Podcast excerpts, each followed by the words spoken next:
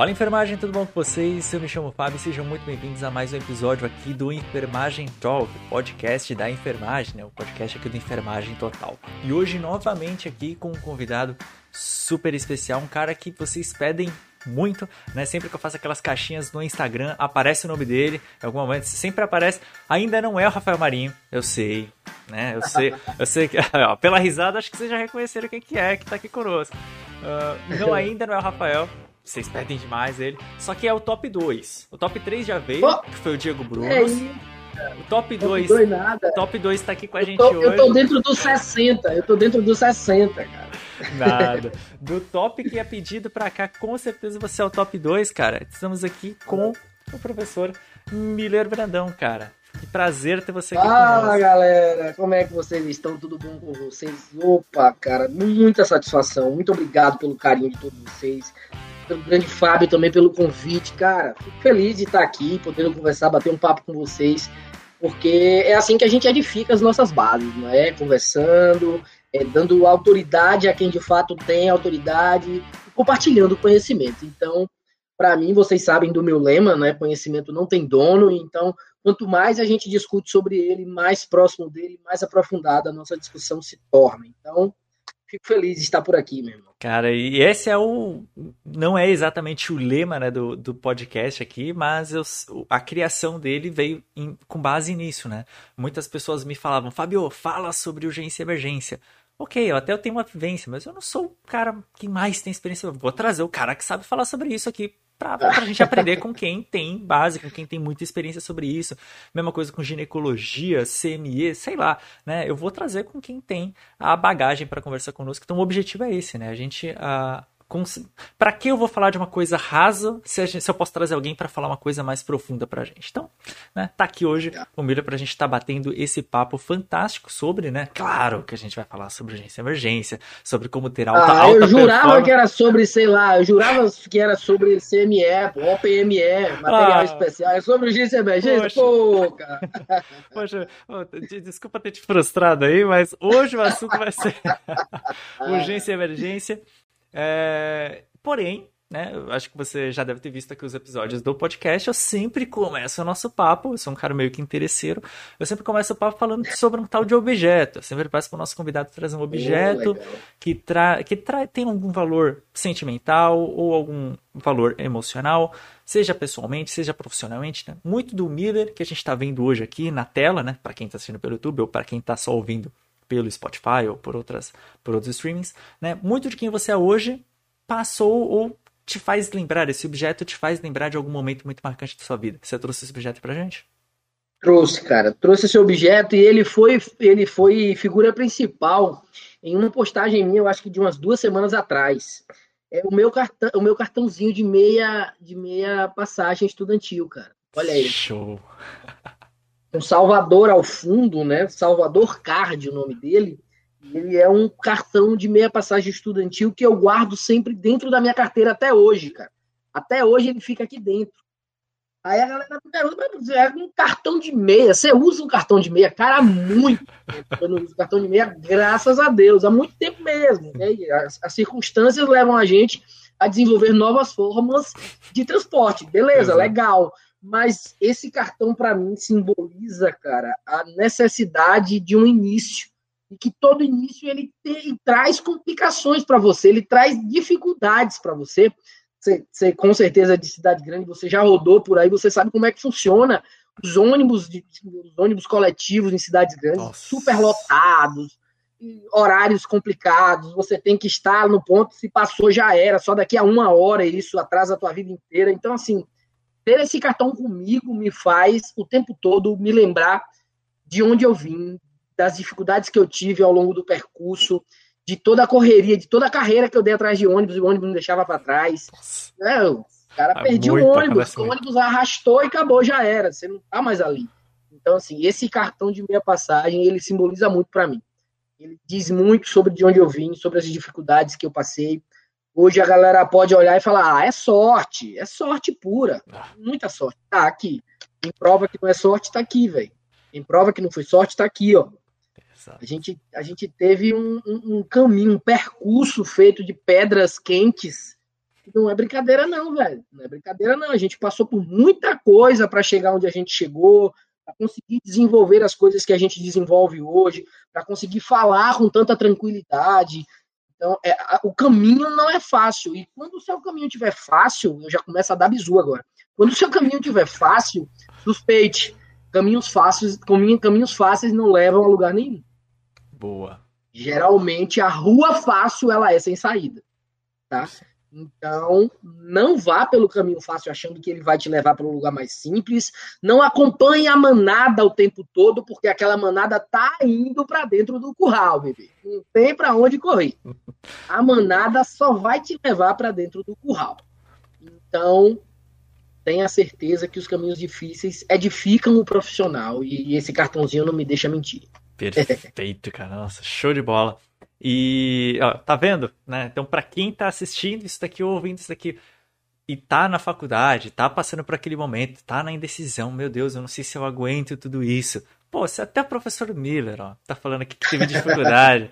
então, você vai conseguir também. Então, né, é, é para é. é pra, ter força. E eu sempre falo uma frase muito similar. Eu li num livro chamado. Ô, oh, Jesus uh, Mais Esperto que o Diabo, o nome do livro, né? Que ele fala justamente isso, né? Em cada dificuldade existe uma semente de uma bonança maior ainda do que essa dificuldade. Então, quanto maior é a, a dificuldade, maior vai ser a coisa boa que vai vir depois dessa dificuldade. Então, é e a gente cria uma crosta, né, velho? E a gente vai criando uma casca mesmo. A gente vai percebendo que na próxima dificuldade similar a essa, a gente já começa de uma bagagem que a gente não tinha antes. Então, a gente passa por, com mais facilidade nas próximas. Perfeito. Então, faz parte do caminho. É isso, ó. ó. Já começamos aqui, ó, com dois pés no peito aqui, te motivando aqui nessa conversa. Desse hein? jeito. Como o povo diz aqui no, no, Nordeste, com dois sacos de cimento poti na caixa dos peitos. Aqui, oh, assim. Então, perfeito. Então, uh, todavia, né, você falou agora um pouquinho sobre essa questão do início, né? O início foi dificultoso, etc. E essa justamente é uma pergunta que eu gosto muito de trazer aqui, né? Como foi seu início? Por que enfermagem, né? Em que momento passou pela tua cabeça? Você falou, quer saber? É a enfermagem que eu vou fazer, sabe? Então, como que foi esse início ali? Cara, essa história é engraçada. Eu tava na. Eu, eu estudei em colégio Instituto Federal, né? Aqueles IFBAs, IF, IF, né? Instituto Sim. Federal. E faz uma prova antes para entrar nesse Instituto Federal tal. Era de baixa renda, consegui ser interno, então eu fui interno de um colégio federal tal. E aí, assim, no meado do segundo ano, né, do, do ensino médio, né, do segundo ano do ensino médio, no meado desse segundo ano, eu tava eu, eu fiz o ENEM para teste, fiz o ENEM só para atualizar mesmo o conhecimento. E aí saiu o resultado do ENEM, eu tive uma nota estrondosa, eu consegui uma nota absurda no ENEM no segundo ano do ensino médio. E aí a colega que andava comigo sempre falou: Ó, oh, velho, faz inscrição aí nas faculdades. Eu falei: Mas para quê? Eu não terminei nem o segundo ano ainda. Eu vou começar o terceiro ano. Como é que. Não tem como. Aí ela falou: não, mas faz aí, vai fazer mesmo, para ver qual era a sua classificação, para ver o que, é, onde é que você se enquadrava, se você ganharia bolsa ou não. Eu falei: tá, então escolhe aí alguma coisa e coloca. Mas completamente aleatório. Completamente aleatório. A pergunta que ela me fez foi a seguinte: Mila, você quer fazer o quê? Aí eu falei, rapaz, coloca alguma... Eu sou zootécnico, né? Eu fiz um curso técnico dentro da, do, do ensino médio, eu fiz um curso técnico de zootecnia. Uhum. Pra lidar com animal, né? Pra lidar com bicho. É o que eu gosto até hoje, né? Aqui, oh. nada, nada, nada, né? Aqui. nada sugestivo. É cavalo pra tudo quanto é lado. É, minha casa é cavalo pra tudo quanto é lado, eu sou fascinado. Então, assim, ela, é, eu coloquei, eu falei pra ela, falei, ó, escolhe alguma coisa que lide com bicho. Aí ela deu risada e continuou fazendo, né, a, a inscrição. Ela falou, ó, as coisas que tem aqui que vão disponibilizar bolsa, lida com bicho, mas é bicho gente. Eu falei, então coloca qualquer coisa aí que lida com bicho gente, não tem problema não. Desse jeito, cara, desse jeito. Tô, tô sendo sinceraço aqui. Desse jeito. Ela foi colocou enfermagem, a gente tinha cinco opções na época, cinco opções de, de, de cursos que a gente podia colocar. Ela só colocou dois. Duas opções. Ela nem colocou as outras opções. Ela nem colocou as outras opções. Colocou só dois, enfermagem e enfermagem aqui na universidade, em duas universidades aqui de Salvador. Eu sou do interior, né? E aí colocou em duas universidades de Salvador. Ok, bolsa de 100% nas duas. Uou. eu estava, quando saiu o resultado, eu estava, né, a gente dividia em quatro unidades antigamente, eu estava na segunda unidade do terceiro ano. Ou seja, eu não terminei o ensino médio. Meu Deus. Eu não terminei o ensino médio, porque eu estava na segunda unidade do terceiro ano e ganhei duas bolsas de 100%. E para o instituto isso aí era, né? Oh. Nossa, o cara nem terminou e já ganhou bolsa de 100%. Então vamos, levar, vamos mandar esse cara para lá para estudar. E assim foi a minha história na enfermagem. Caraca. Eu comecei a enfermagem, comecei a enfermagem pensando em, ó, tá, passei enfermagem, o que é que a enfermagem faz? E aí fui, tá, olhei, né, aprofundar, e aí compreendi.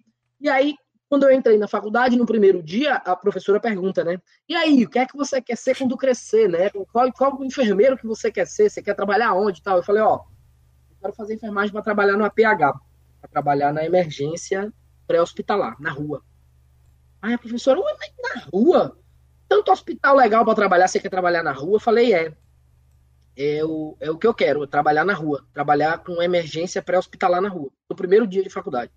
Aí a professora meio que desdenhou assim, beleza, seguimos o baile.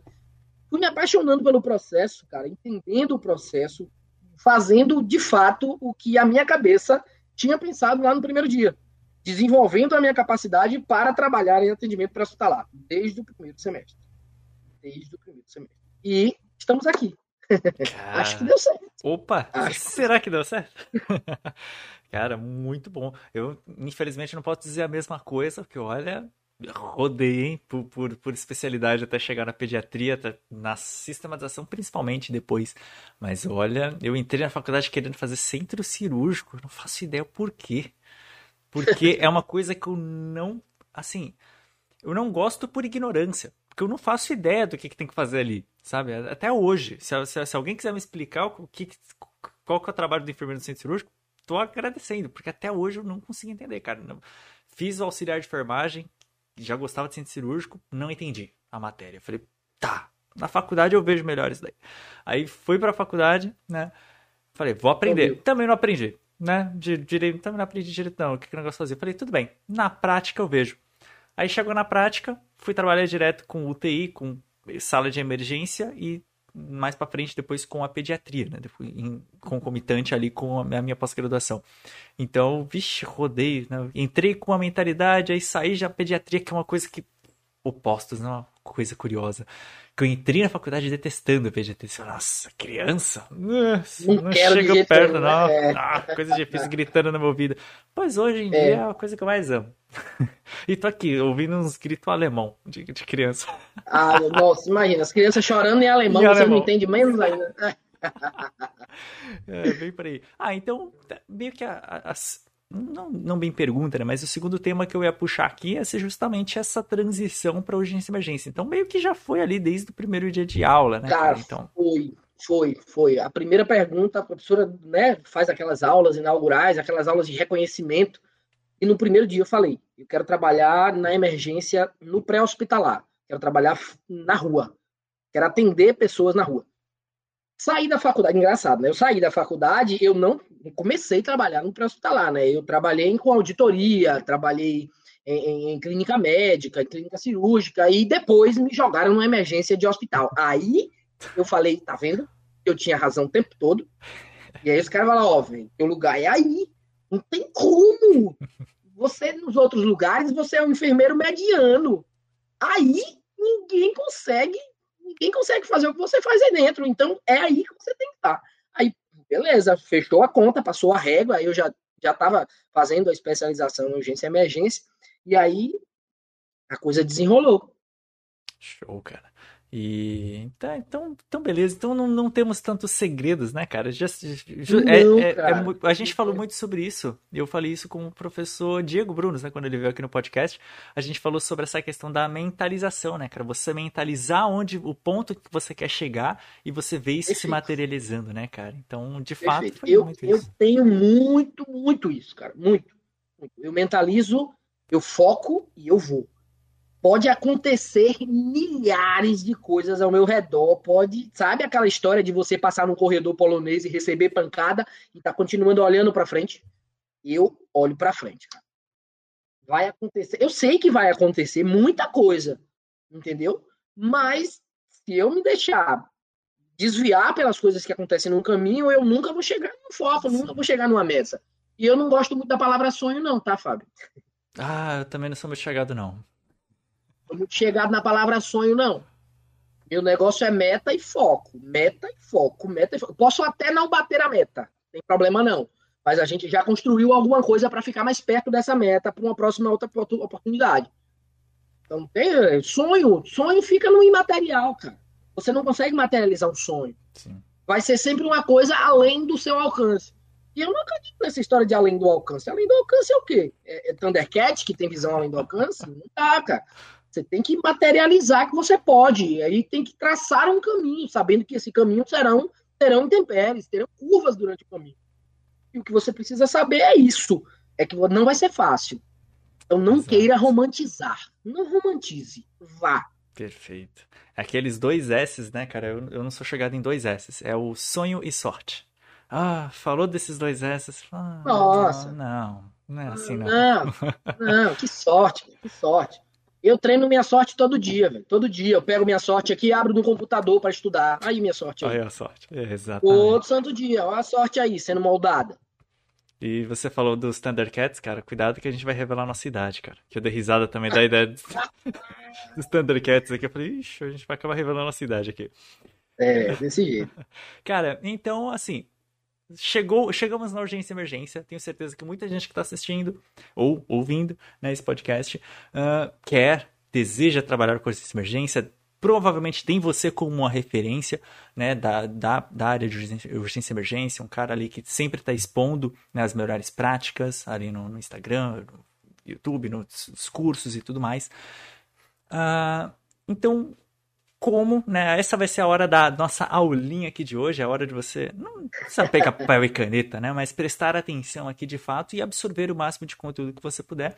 Uh, quais dicas você daria para a pessoa ter alta performance na urgência e emergência? Para que para ser um enfermeiro, como você falou, né? Na, na clínica médica você era um enfermeiro padrão. Chegou na urgência e emergência você era um cara diferenciado. Como que essa pessoa, né, consegue dar essa otimizada assim? Cara, é o tipo da coisa. A gente pode até não entender a teoria das coisas, mas é a teoria das coisas que respondem à qualidade do que do desenvolvimento que você tem. Lembra, da, com certeza você se lembra daquela historiazinha de chá, né? Conhecimento, habilidade, atitude. Uhum.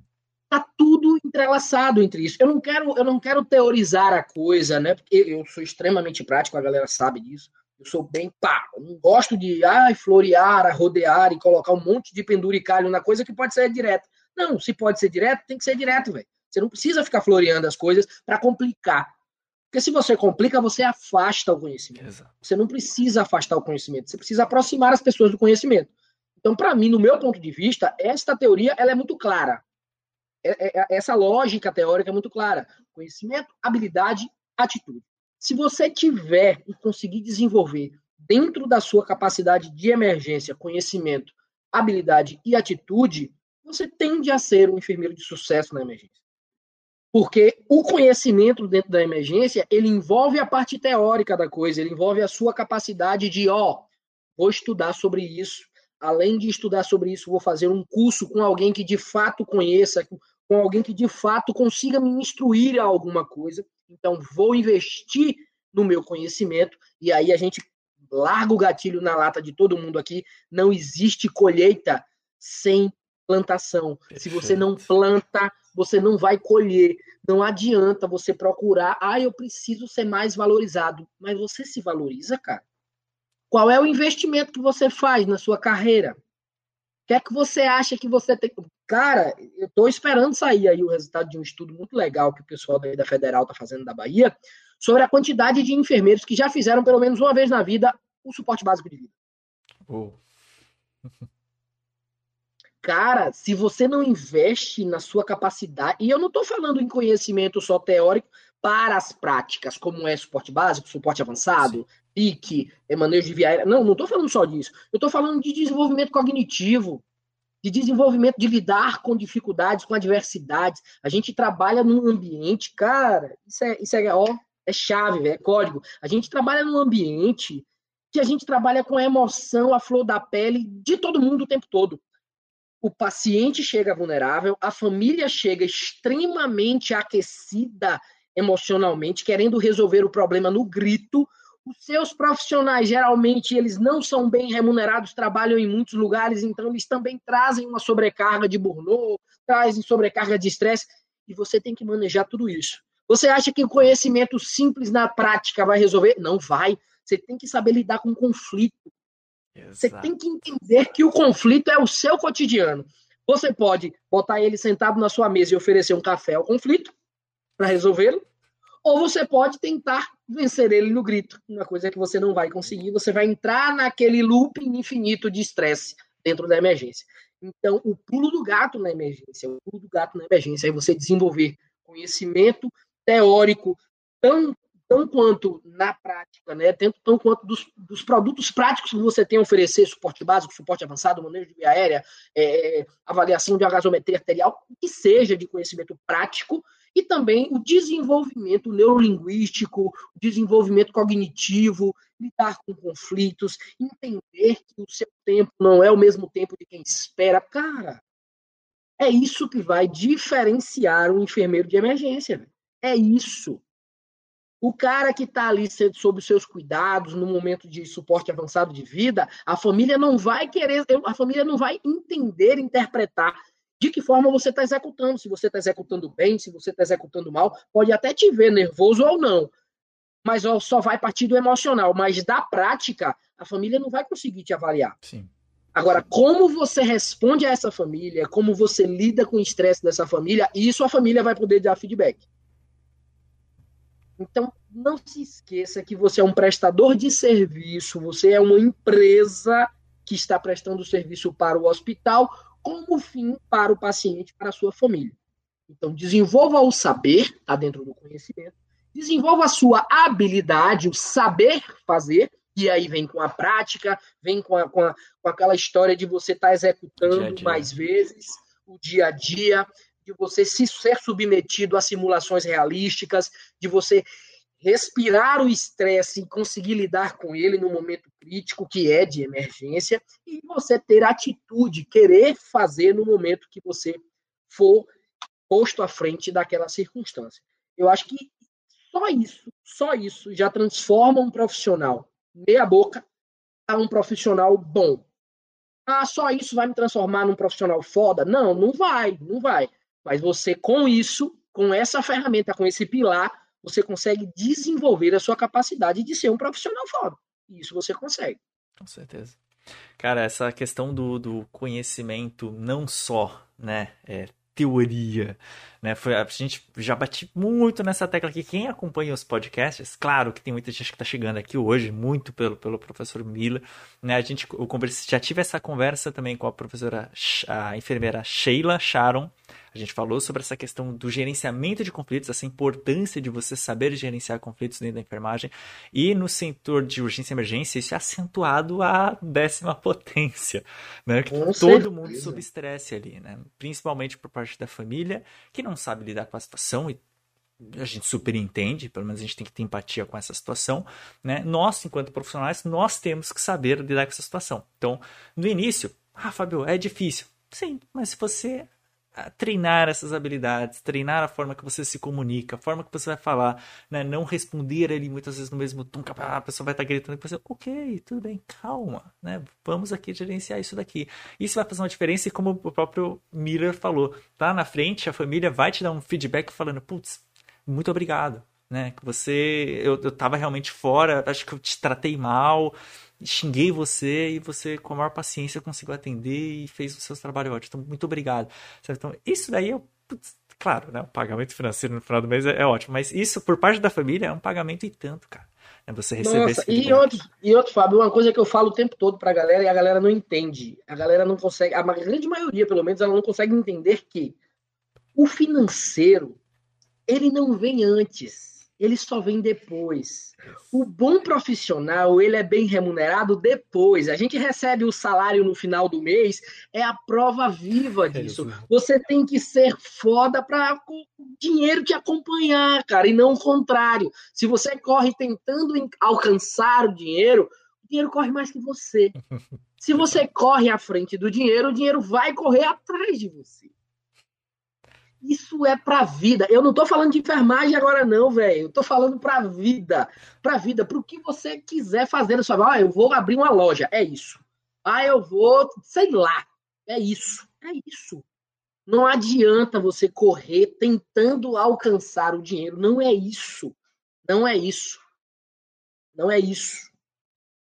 Tesla falava, Tesla falava bem assim, ó, quando você, quando você fizer mais do que você faz para ganhar, para ganhar aquele salário ali, quando você executar mais do que você precisa para ganhar aquele mesmo salário, daqui a pouco você vai estar tá ganhando mais do que você ganharia para fazer muito menos. Exatamente. então a lógica, a lógica de você ter, desenvolver capacidade de comunicação, capacidade de liderança, gestão, habilidade cognitiva, ter paciência, ter, entender que você está no ambiente de trabalho, que você não está numa festa para brigar, para discutir. Não, é o seu ambiente de trabalho. Quem não pode estar desequilibrado ali é você. Perfeito. O, paciente pode estar desequilibrado, a família pode estar desequilibrada. A única pessoa que precisa estar centrada ali é você. Você foi para ali para ganhar dinheiro. Ganhar dinheiro com profissionalismo, com o seu desenvolvimento profissional. Você precisa fazer isso com eficácia. Senão você entra naquela ciranda de, ó, eu tô ganhando R$ 1.600 por mês, eu não mereço ganhar tão pouco, e eu vou avacalhar.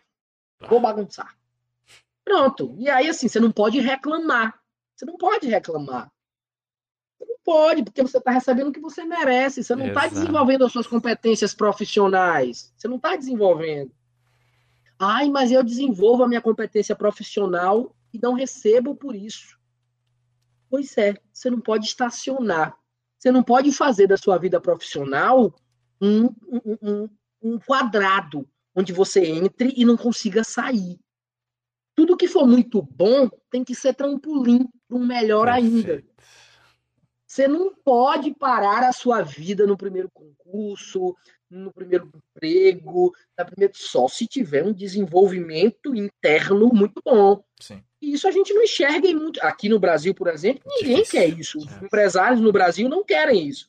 O empresário no Brasil, quando você começa a ser muito bom, ele fala: opa, show de bola, continue assim. Seu salário vai continuar o mesmo. Mas continue assim, porque você está me dando muito lucro. Ele não divide o lucro com você.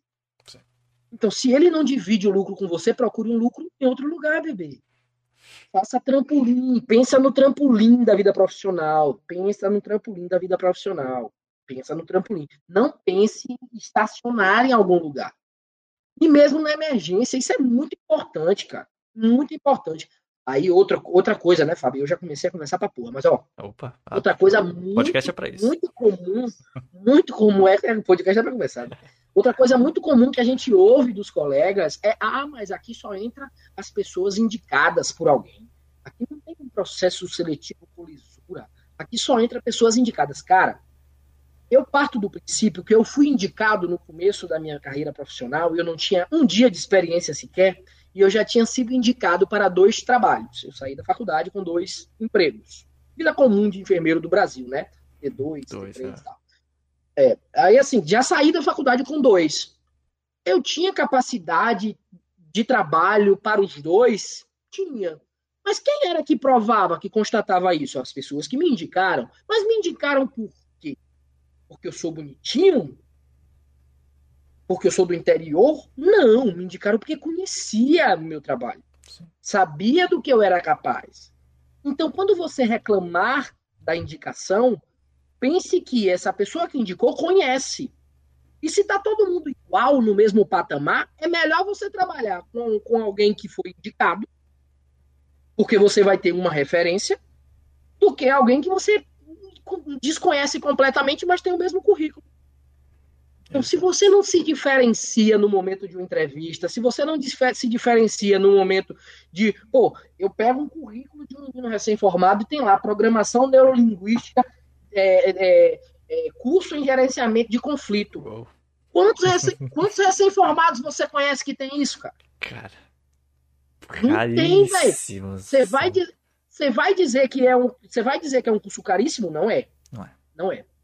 Você vai dizer que você não consegue chegar nesse consegue? Consegue. Agora quem é que se interessa por isso? Pois é. Pouquíssimo. Agora, eu te pergunto, se você fosse gestor de uma unidade de emergência, tivesse num processo seletivo e você encontrasse um currículo com esta característica, você ia se interessar por esse cara ou não? Já abriu o olho na hora. voa lá, cara, voa lá. Então, é o que você desenvolve para você. É o que você desenvolve para você. Então, Perfeito. Então, a, a, partir do momento que você se preocupa com a indicação, é porque você está no mesmo nível. Sim. É no mesmo nível. Então, assim, ah, eu tô com o mesmo currículo, currículo igual. Pronto, eu tenho 10 mil currículos iguais. Dentro daqueles 10 mil, tem duas pessoas que são indicadas por outras pessoas que eu confio. Vou pegar essas é pessoas, cara. Natural. Não é um problema. É natural que isso aconteça. Exatamente. Agora, se você é diferenciado, você não está entre os 10 mil currículos iguais.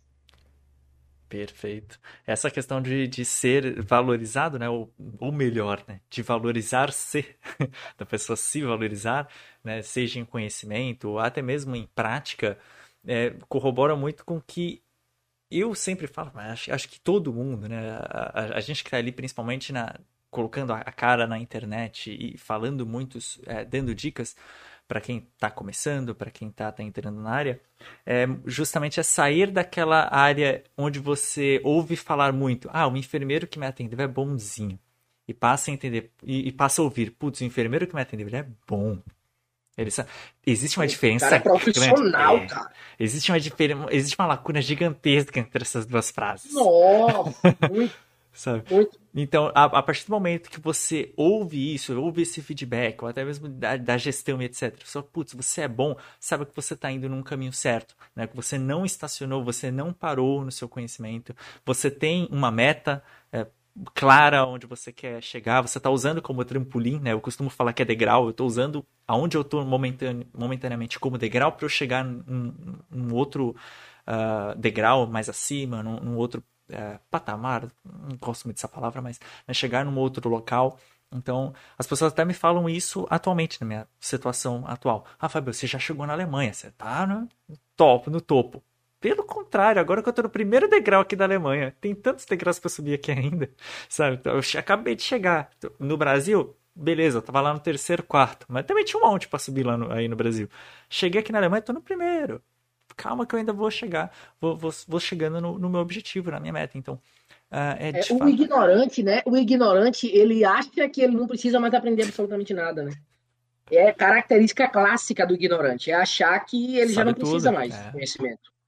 Não preciso, eu sei um, de, de um pouquinho de tudo. Cara, você não sabe nada de nada.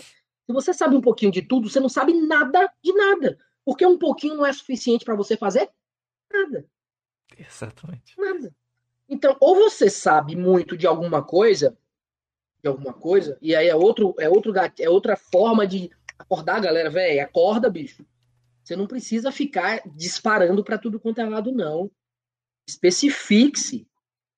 Saiba o que é que você gosta de fazer. Seja foda no que você queira fazer na sua é, vida.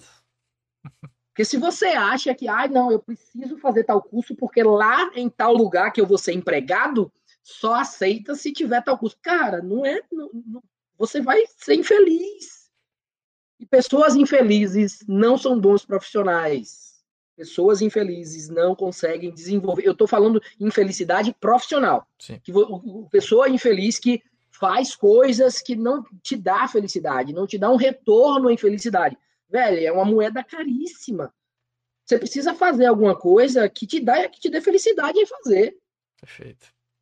Se você, se você fizer alguma coisa que não te dá, que não te proporcionar aquela endorfina na hora que você estiver fazendo, não adianta, cara. Não adianta. Você vai ser medíocre. Medíocre não é. Não, ele vai ser no, na média. Medíocre é isso. É ser na média. E profissionais medianos, né? Nota 7 a gente tem pra caramba, caramba já. Muito. Muito. Eu costumo falar tesão.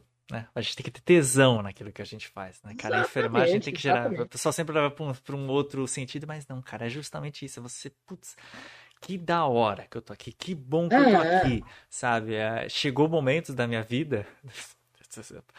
Soa meio masoquista isso, mas uh, chegou momentos, cara, que chegava duas, três emergências e falava, cara, que bom que eu tô aqui, porque eu vou conseguir tocar isso daqui sabe? Uh, o, o, claro, pode, parece também um pouco egocentrista, falar, nossa, só você tocaria? Não, eu trabalhava com ótimos profissionais também, Só que eu sei que as minhas habilidades de conseguir acalmar a equipe naquele momento ajudava.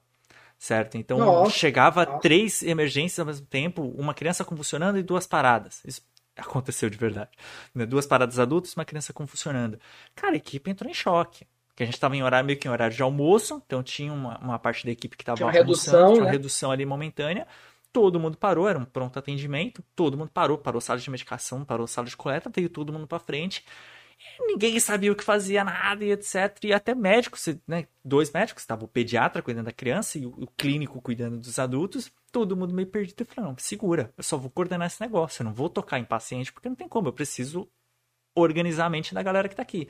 Então, e naquele momento me passou isso na, minha, na minha mente. Eu falei, putz, que, que, bom que eu tô aqui, cara. Essa... E aí vem a parte do tesão. Você fala, mano, que da hora sabe? Tipo, é, olha a recompensa, sabe? De conseguir tocar o negócio. E tudo deu certo. No final deu, deu tudo certo.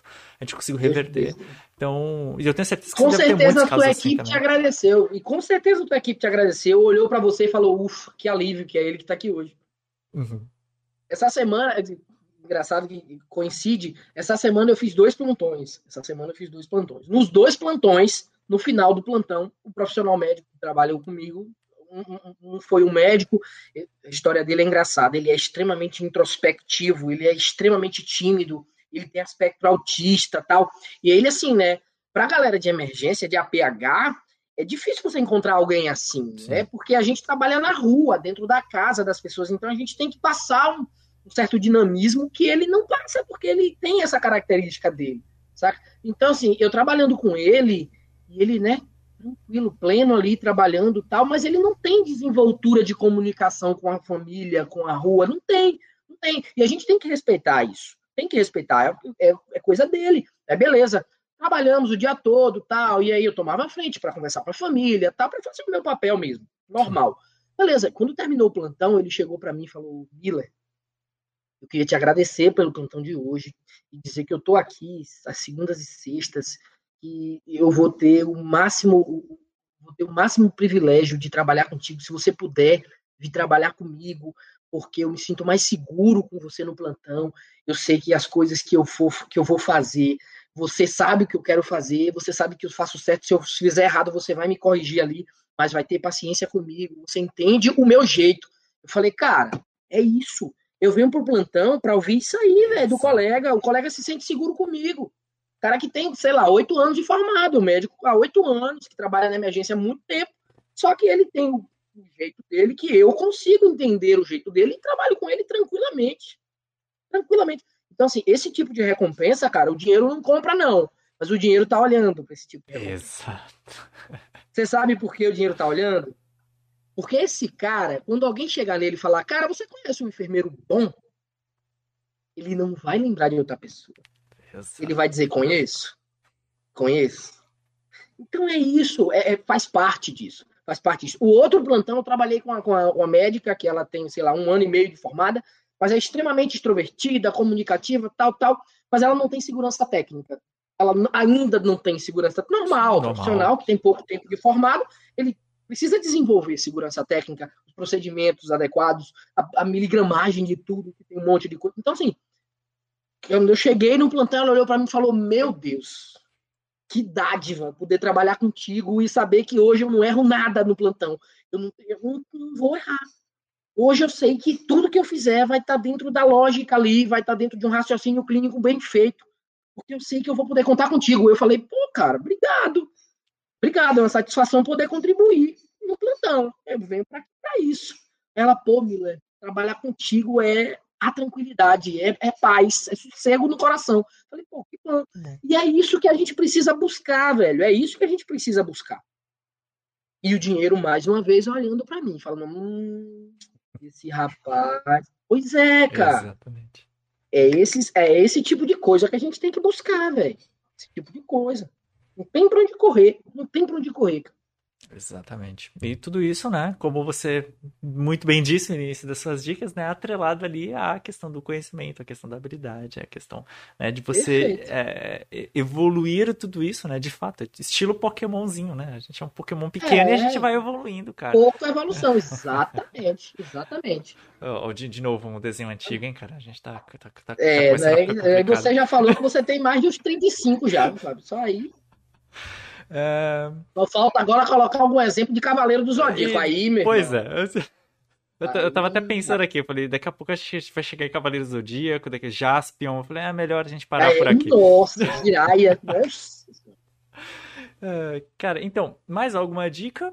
Ou você acha essa tá muito centrada? Acho que tá muito centrado nessa questão mesmo do conhecimento, da habilidade, né? De a gente desenvolver ah. tudo isso, né? É, é, o que faz a diferença. Claro que daria para você chegar aqui dando várias dicas de punção mais fácil, né? Mobilização de paciente, mas o foco não é esse, né? De fato, a pessoa tem que é. É, evoluir de uma forma completa, né, cara? a última dica, a última dica que eu, assim, não é a menos importante, nem é a mais importante, mas é uma dica de vida para a galera, que a gente sabe que a realidade do Brasil é completamente ao inverso no, na, na, na, emergência, né? No exterior você pode até falar com mais precisão do que eu, mas geralmente a gente tem, em países desenvolvidos, a gente tem os emergencistas como as referências. Porque os emergencistas geralmente são profissionais experientes, profissionais que já passaram por um tempo, um processo de amadurecimento profissional para estar na emergência. Nos Estados Unidos, os enfermeiros práticos, eles são enfermeiros de emergência. Sim. Os caras que brocam, que chegam lá e resolvem a parada, são os enfermeiros de emergência. Aqui no Brasil, não. O seu primeiro emprego é na emergência, você não sabe nada, mas você vai para emergência. Verdade. Você aprende às custas da morte, não tem jeito. Não tem plano de corrida. Então, aqui, na, aqui no Brasil, a nossa realidade é invertida sobre isso. Mas para a galera daqui do Brasil, que não vai conseguir mudar isso de uma hora para outra, a gente sabe que a gente entra na emergência e vai aprendendo com o tempo.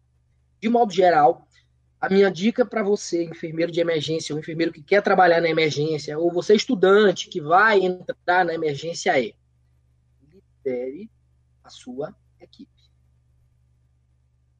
A sua equipe é sua equipe desde aquele plantão tranquilo, com três pacientes só na observação e ninguém nos leitos, até aquele plantão do pandemônio de 20 leitos ocupados e 30 cadeiras de observação ocupadas. A sua equipe continuará a sua equipe, desde o paciente que está com uma crise de ansiedade até o paciente que faz uma parada cardiorrespiratória. A sua equipe não deixará de ser liderada por você. Lidere a sua equipe durante todos os processos. O nome da equipe é equipe de enfermagem. Então, Exato. presta atenção. Não dê, não dê. E não é egoísmo, não. Não é egoísmo. É valorização intrínseca. Não dê a liderança da sua equipe a ninguém em momento nenhum na emergência. Seja capaz de liderar sua equipe em todos os momentos. Desde os momentos mais tranquilos até os momentos mais críticos. Beleza? Fica a dica. Fica a dica. Perfeito, cara. Nossa. E agora você falando justamente né, sobre, sobre isso, me vem vários momentos né, na minha da prática profissional, cara, em que outros profissionais tomaram ou tentaram, né, depois de um certo tempo de experiência, tentaram tomar a frente da equipe. Eu, oh, queridão, né, segura um pouco, né? Calma que aqui pode deixar que a gente sabe o que a gente está fazendo, né? Enquanto Bem equipe de enfermagem. Bem né? Então, uh, claro que, óbvio, uh, a gente acaba criando uma amizade com outros profissionais, com a equipe multi, então não chega a ponto de discutir, falar, oh, né? Com o tempo a pessoa aprende, fala, não, calma, é o Fábio que está lá, a equipe de enfermagem sabe o que tem que fazer. Né? Entra justamente nessa questão, né? você conquistar a confiança da sua equipe, mas também dos profissionais que estão ali junto com você. Equipe de nutrição, fisioterapeutas, médicos, os caras, meu, eu não preciso falar nada, sabe? Tipo, o Fábio sabe muito bem o que que, que tem que fazer e a equipe vai fazer super bem, né? Chega um momento que a equipe faz sozinha, ela já entende seu próprio jeito e fala, eu já sei, é o Fábio que está aqui, sabe? Então, Perfeito. cara, isso facilita tanto. Para urgência e emergência, que são tantos protocolos, existem sequências que, que devem ser feitas dessa forma, mas não é receita de bolo. Cada paciente é um paciente diferente, vai apresentar sintomática diferente, né? Então, isso é, é, essencial, cara. Né? A equipe está acostumada com um jeito, mas às vezes é só uma forma de você olhar ou de você pedir alguma coisa já no meio da frase, a equipe, opa, já entendi o que o Fábio quer falar. Quer já fazer. sei o que é. Exatamente. Nossa, isso é. Eu não trabalho mais em intra-hospitalar, eu não trabalho mais em intra-hospitalar. Né? É uma decisão que eu tomei de não querer mais Sim. trabalhar em intra-hospitalar. Mas, na época que eu trabalhava em intra-hospitalar, a equipe que eu, que eu a minha equipe do dia primeiro, no primeiro momento, no Bom Dia, já tinha um, um quadrozinho lá, no Bom Dia eu já colocava lá, Bom Dia, você está na medicação, na, na parada, você está na compressão, você tem o ombro, tem o ombro machucado, né? Eu lembro que você machucou o ombro Perfeito. no jiu-jitsu há três anos atrás. minha equipe, pô, eu sei o que o cara faz. Então, ó, você tem um ombro machucado, você vai ficar no tempo, tá certo?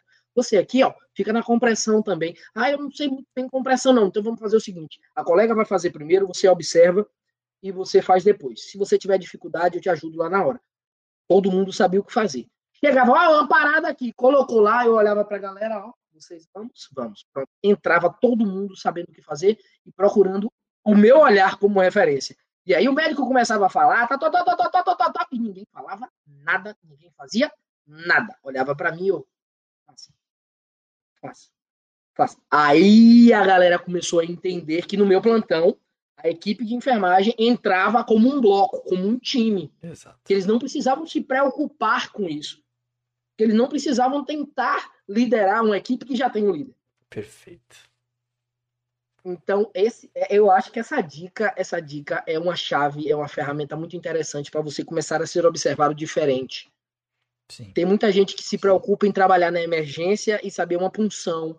Aí ah, eu não sei funcionar, meu Deus. Calma, cara. Você vai aprender a funcionar. Isso não é prática. Ninguém aprende funcionar na faculdade, não, cara. Não. Você, no máximo, sabe a teoria daquilo, mas a prática você não tem. Não tem. Então, você vai aprender. Mas, para além disso, saiba o que de fato vai te diferenciar. Perfeito. É a parte cognitiva muito mais do que aquela parte maçante da prática. Beleza? Eu sou de emergência, então tenho que saber a prática e tenho que saber a parte cognitiva. Então, eu não estou menosprezando a parte prática, não é isso, de forma nenhuma. Até porque os meus cursos são todos voltados para a prática também. Sim. Mas dentro dos cursos de prática, a gente exerce a capacidade de desenvolvimento de liderança, a gente fala do conhecimento, habilidade e atitude. Então, isso precisa estar intrínseco no enfermeiro de emergência. Perfeito. Cara, e novamente aqui estamos falando, né? Você que assiste o podcast, ouve o podcast, já tem um tempinho, tá assistindo aqui desde o primeiro episódio, né? Inclusive, se você está assistindo pelo YouTube, tá aparecendo cards aqui na tela onde você pode clicar e assistir os outros episódios. O... Novamente, estamos falando de liderança, de você conseguir é, tratar a sua equipe, você entender, você conhecer a sua equipe. A gente já falou isso com o enfermeiro Fagner, que eu falei sobre história de faculdade, que a gente falou dos nossos medos, como a gente sai da faculdade para a prática. Falei isso com, o Ivo Salles, falei isso com a professora She a, a Sheila Sharon, falamos isso com um monte, o próprio Diego Brunos. Estou aqui falando novamente com o professor Miller. Então veja quantas pessoas estão tá falando a mesma coisa. Não é da nossa cabeça que a gente está tirando isso. A gente, é a prática. é o que a gente vê no, no, no dia a dia. E a gente está adiantando o lado de vocês. Principalmente para quem ele está tá na graduação, está saindo da, da faculdade. Né? Uh, vejam com bons olhos essas nossas dicas. Né? Isso que a gente está trazendo para vocês, porque é é essencial, né? É, de fato, é, são anos de experiência sendo passados aqui num bate-papo, né, no podcast. O grande objetivo, né, novamente, é esse. E falando em prática, né? Claro, isso daqui não uma observação, né? O papo aqui não, nunca é combinado, nunca combino o assunto que a gente vai falar nem nada assim com, com, com o convidado. Eu só peço sempre para ele trazer o objetinho para deixar ali próximo dele, né? Com relação ao objeto que a gente começa o papo. Uh, mas uh, eu queria perguntar para você, uh, Milan. Urgência e emergência sempre, pelo menos a gente vê na TV, a gente assiste o Grey's Anatomy. E urgência e emergência aparece muita coisa estranha. Casos curiosos, né? Coisas que a é. gente vivencia que se fala, meu Deus, que coisa é essa? Tem algum caso que você pode contar pra gente que foi marcante para você? Claro que não vai expor o paciente, não vai expor ninguém, né? Mas algum caso sim, que seja sim. curioso e que vá né, trazer uma carga de experiência interessante pro pessoal que tá assistindo, ouvindo? Cara, tem vários casos. Eu sou, eu tenho, eu não sei se é azar, se é sorte, mas acontece muita coisa esdrúxula. E assim, né, a PH, né, velho? A PH, ele tem esse quê de, esse quê de coisas peculiares, porque a gente atende dentro das casas dos pacientes. Sim. A gente chega e a cena ainda está montada, então a gente consegue ver muita coisa louca, porque a cena está montada. Quando chega no hospital, já chega o paciente. Sim. Então você tem só o paciente para avaliar. Na cena, a gente avalia tudo, a cena, como se deu, como não deu. Então, a gente tem um monte de história louca para contar, né? Uma rápida aqui, um paciente que fez uma, ele estava com uma palpitação avançada foi acionada, o suporte avançado de vida foi acionado, a gente chegou lá, o paciente estava sentado no sofá tranquilíssimo, falando, ó, só é uma gasturinha no peito. Tá, então deita aqui que a gente vai fazer um eletrocardiograma no senhor para ver se essa gasturinha no peito tem alguma coisa em relação à isquemia ou alguma coisa. Vamos lá, deite aqui que a gente vai fazer o eletro. Quando o paciente deitou, a gente começou a monitorizar ele. Na primeira, no primeiro início de monitorização, a gente já viu que, é, que se tratava de uma taquicardia ventricular. Opa, taquicardia ventricular. Opa, BO para nós. Vamos colocar as 12 derivações, o paciente estava estável, né? Só tinha uma gasturinha, não era uma dor. Então vamos lá, colocar as 12 derivações, colocamos as 12 derivações e o paciente tinha um padrão de taquicardia ventricular monomórfica sustentada, uma coisa pá, grandiosa assim, que eu falei, cara, como é que você tá numa boa? Aí ele falou, é, mas tá, tá, é, ok, não está reclamando de dor, ele não tem critério de hemodinâmica, a gente vai abordar ataque cardíaco ventricular com a amiodarona, vamos lá. Ele já fazia uso de amiodarona, a gente decidiu por colocar uma dose completa, uma uhum. dose de 300 miligramas, para correr em 100 em 10 minutinhos, para correr em 100 ml, 10 minutinhos. Colocamos e desceu. Quando descia a, a amiodarona, o paciente começou a reclamar de desconforto respiratório. Estou com falta de ar. Estou com falta de ar. Estou com falta de ar absolutamente do nada, esse cara fez uma crise convulsiva. Durante a miodarona, já estava terminando a miodarona, ele fez uma crise convulsiva. Uh, crise convulsiva. Eu estava com psicotrópico do lado, aspirei o diazepam, estava acesso venoso, pau, fiz o diazepam, paciente, pum, cessou a crise. Cessou a crise, voltou em parada respiratória. Oh.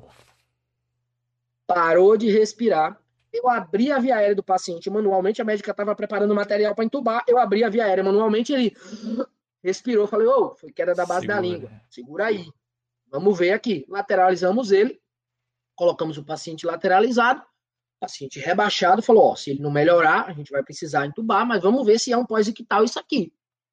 Com cinco minutos apenas, ele estava lúcido, orientado, verbalizando e rindo da gente. Meu Deus. Eu olhei para a família e falei, o que foi que aconteceu aqui, pessoal? Foi que houve? Ah, não, ele tem crise convulsiva mesmo. Como assim? Vocês não avisaram a gente? Pois é. O paciente saiu de um ataque cardíaco ventricular para um ataque cardíaco ventricular, né, monomórfica, só que instável, a gente precisaria cardioverter ele, não deu tempo cardioverter porque ele fez uma crise convulsiva, a gente debelou a crise convulsiva, ele voltou em parada respiratória, a gente abriu a via aérea do paciente, o paciente rebaixado falou, esse paciente é gravíssimo. Com cinco minutos ele tinha acordado, cara. Então, assim, paciente não lê livro, velho. Paciente não lê livro. Ele pode ter várias repercussões ao mesmo tempo e você precisa associar a clínica dele a isso. A gente precisa associar a clínica dele a isso. Então, vai acontecer, e vocês vão, vão lembrar de mim rir, o paciente ter várias circunstâncias ao mesmo tempo e você tem que resolver todas elas. Se você tiver frieza, se você tiver clareza do que você está fazendo, se você tiver tranquilidade, você vai resolver uma a uma e o paciente vai sair bem dessa, como o seu Manuel saiu muito bem. Rindo da minha cara. Você se assustou, não foi? Você se assustou? Falei, e muito, né, seu Manuel? E muito, né? Pelo amor de Deus, não faça isso comigo, não. Aí ele, cara, eu falei, rapaz, faça esse negócio, não. Então, assim, se você tiver tranquilidade, você vai conseguir resolver as coisas. Sim. Se você se desesperar, a tendência é que o prognóstico, o desfecho, seja muito ruim para o paciente. Então, desenvolva a sua capacidade de trabalhar na emergência pensando que o prognóstico do paciente depende da sua tranquilidade. Perfeito. Cara, e você falou da diferença né, entre o, o intra-hospitalar e do, do pré-hospitalar, né? Você trabalha atualmente ali no, no, pré, dentro da casa das pessoas e tudo mais. Eu nunca tive experiência com pré, sempre no, no intra-hospitalar, mas com, com sala de emergência. E você estava falando desse caso agora, me veio à mente um caso que eu atendi no último serviço que eu tive aí no Brasil, sala de emergência, num, num, numa comunidade, onde a gente recebeu um telefonema do SAMU falando: ó, a gente está levando um paciente, uma PCR, né? Então, pô, a equipe já se prepara porque vai chegar, a gente já vai começar o procedimento. Eu juro. Deu, deu uns, era longe, que a pessoa tava, tava vindo, né? Demorou uns 15 minutos, chegaram. A gente falou, putz, 15 minutos o cara já tá massageando. Chegou aqui, gente já Difícil, né? Mas vamos continuar. Eu juro, o paciente desceu da maca andando, saiu da ambulância andando e sentou na nossa maca. Aí a gente, como assim? Aí a gente olhou pro enfermeiro e falou, pô, tu não falou que era PCR? Ele falou, foi. Mas o paciente voltou e sentou na maca dentro da ambulância e tá bem, estável. Aí você fala, que, que é isso? Sabe? Então, assim, eu, eu, eu, imagino, eu recebi o cara andando. Então, na minha cabeça foi uma confusão. E imagina a cabeça do cara, que cara tava pensa dentro. logo, né? Não tem como ser uma PCR. Pior que tem. Pior Exato. Que tem, aí, tipo, aí, aí, você vê a experiência do cara que tá ali no pré. O cara viu isso acontecendo na, com os olhos dele, sabe? Né? E, e, tem que lidar com a situação, avaliar ali se realmente o cara tá instável e tudo mais. Então, a, da, da minha vivência como no intra-hospitalar, é só ponto de educação. Quando chega esses casos na nossa cabeça, é só ponto de educação. Você fala, tá, como que chegou até esse ponto? Sabe o que, que eu faço aqui agora, então? Eu, eu levo em consideração a história, não é porque o cara tá bem, né? E fez eletro, tudo certo, nada, nada, nada fora da normalidade. Você fala, gente, o que, que é isso? Sabe, coletou exame, coletou enzima, coletou mano, normal. Você fala, que isso? O que, que aconteceu? Sabe? Então, é muito curioso, assim. E uma. Agora, para quem está ouvindo ou assistindo, né? O Miller falou da história dele, aí falou de taquicardia ventricular, é, falou vários nomes. Não entendeu? Siga o Miller, né, nas redes sociais, um cara que boa fala muito direto sobre isso, dica. entendeu? Ou, né, então, se, se, você não conhece, você se interessa por urgência e emergência, chegou aqui pelo nome, né, que a gente, do, do, do vídeo, que a gente está falando sobre urgência e emergência, essas dicas. E não conhecem ainda o professor Miller, acho difícil, mas se ainda não conhece, siga lá, né, no Instagram, pô, tem, tem o que mais, Miller? Chegando já aqui na nossa reta final, infelizmente, do nosso papo, né? Cara, fale aí suas redes tem muita sociais, coisa tudo. bacana, tem muita coisa bacana, lá no profmiller.brandão a gente costuma dizer, a gente costuma ter uma forma um pouco mais, mais descontraída, um pouco mais leve de passar o conteúdo, é conteúdo aprofundado sobre urgência e emergência, não, é, não são apenas suposições, não, é tudo bem embasado. Eu gosto muito de, de, de reconhecer e entender as evidências científicas. Então, tudo que está lá é baseado em evidência e está lá à disposição de vocês de uma forma mais leve, mais descontraída. Eu sou especialista em metodologia ativa, né, pelo, pelo Sírio-Libanês. Então, eu gosto demais de trabalhar com metodologia ativa, com, com métodos descontraídos de abordagem didática. Para isso, a gente tem lá o nosso, o nosso, nosso Instagram, que se vocês quiserem, eu convido vocês para conhecer. E se vocês gostarem, vocês podem até seguir. Olha que maravilha. Opa, aí, ó, show de bola. Tá em algum lançamento, alguma coisa recentemente? Não? Curso, alguma coisa assim? Cara, é o seguinte, né, então, a gente tem um produto online, né, o Desvendando as Emergências Clínicas, onde a gente aborda com a nossa didática as emergências clínicas de modo geral. A gente já está aí na nossa segunda turma, já, já estamos indo para a terceira turma e a gente tem lista de espera, cara, para a terceira turma. A galera, não, eu não quero ficar de fora da terceira turma. Faz uma lista de espera, a gente fez e já tem quase 700 pessoas na lista de espera para a terceira turma, que a gente vai lançar agora no começo do segundo semestre. Então, se você tiver interesse em fazer um curso bacana de emergências clínicas, baseado em evidência, com a experiência de quem tem 11 anos trabalhando em emergência puramente, é interessante para você, você vai ter outra visão de outra visão de posicionamento, de postura, de comportamento e também da prática em si, do que é que a gente deve executar no paciente. Então, fica aqui o meu convite, o Desvendando as Emergências Clínicas. Já já a gente tem data, a gente não tem data ainda para lançamento, mas já já a gente vai ter o lançamento sim do Desvendando T3. Então, por isso, né, a importância de você seguir o professor Miller para você ficar por dentro aí de quando vai sair essa turma nova. E se você está assistindo esse vídeo em 2022, 2023, não sei quando você está assistindo esse vídeo aqui ou ouvindo esse podcast, entra lá no Instagram dele, com certeza ainda está ativo e veja as próximas turmas. Vai que já está na turma 8, turma 9, turma 10, não é mesmo? Então, né? Pois é, exatamente, exatamente. Cara, quero te agradecer demais. Foi um papo, putz, sensacional, né? Eu, eu costumo falar assim, o, o podcast é que o objetivo, né, de ter criado ele é trazer pessoas com embasamento, com experiência, para passar algumas dicas para quem está assistindo, para os nossos telespectadores, para quem está ouvindo, mas eu acabo também aprendendo muito, né, cara? Eu, como a gente muito falou aqui hoje, é, a gente se fecha num, um, numa, numa única vertente, né? Eu sou um cara que fala muito sobre sistematização, eu fico muito batendo nessa tecla da sistematização. Apesar de ser especialista em pediatria, tem gente até que me bate, né? Fala, Fábio, você é da pediatria só fica falando, sai, cadê as crianças? Eu falo, não, eu quero falar sobre sistematização com uma coisa que, né, eu me sinto mais à vontade de estar conversando assim, de estar explicando. Eu acredito que minha metodologia é um pouco mais fácil, é melhor para isso. E, e aqui no podcast o objetivo é esse, é trazer pessoas para falar de outros assuntos, os quais eu não domino, né? Apesar de ter vivência, é raso, raso, comparado a outras pessoas, então eu trago essas pessoas. E acabo aprendendo demais, né? Então hoje foi um outro dia que, putz, até a minha cabeça aqui também já deu aquela expandida. Então, muito obrigado. E eu tenho certeza que quem está assistindo também em casa ou, ouviu esse podcast aqui também aprendeu muito, deu aquela expandida, principalmente para aqueles que têm interesse, querem ir para urgência e emergência, né? E já, a partir de agora, se não estavam mentalizando que iam chegar a trabalhar na urgência e emergência, a partir de agora já estão mentalizando, já estão né, traçando isso como meta. Então... Perfeito, perfeito. Eu que agradeço o convite, Fábio. Sucesso cada vez mais. Parabéns pela sua ideia, parabéns pelo desenvolvimento dela, da prática que ela exerce também. Então, só agradecer pelo convite e dizer que estamos às ordens. Show de bola. E aí, novamente, redes sociais do professor Billy estão aqui na descrição. E também, independentemente se você está no Spotify, Deezer, se você está no YouTube, na descrição aqui desse áudio, desse vídeo, tem as redes sociais dele e também tem as outras redes sociais do Enfermagem Total para você seguir também nosso Instagram, o outro canal, né? Que esse daqui é o canal de podcast, agora tá desmembrado.